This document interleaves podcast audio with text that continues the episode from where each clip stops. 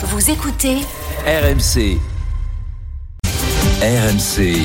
Manu Conso. Avec Manu Le Chypre, comme chaque matin, et ce nouveau venu, Manu, un de plus, j'ai envie de dire, dans le commerce en France, l'enseigne néerlandaise Vibra. Oui, absolument. C'est euh, après Action, Emma Ziman, un nouveau discounter néerlandais qui débarque sur le sol euh, français, donc Vibra, lui aussi spécialiste du discount non alimentaire.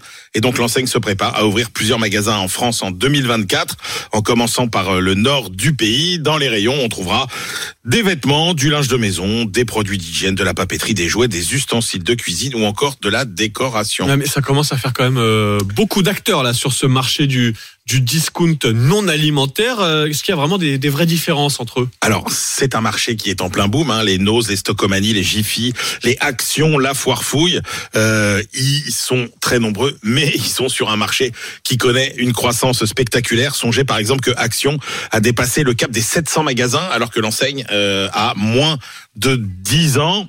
Les consommateurs plébiscitent euh, la recherche de produits euh, plutôt de qualité à prix cassé.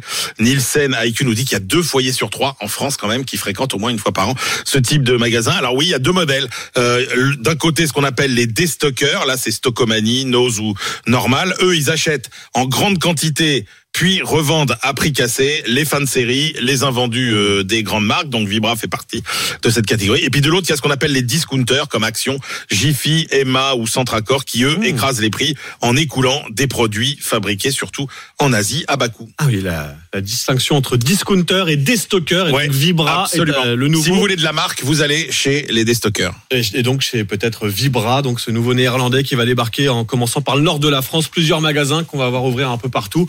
En 2024, vous l'aurez entendu, j'ai envie de dire en premier sur RMC.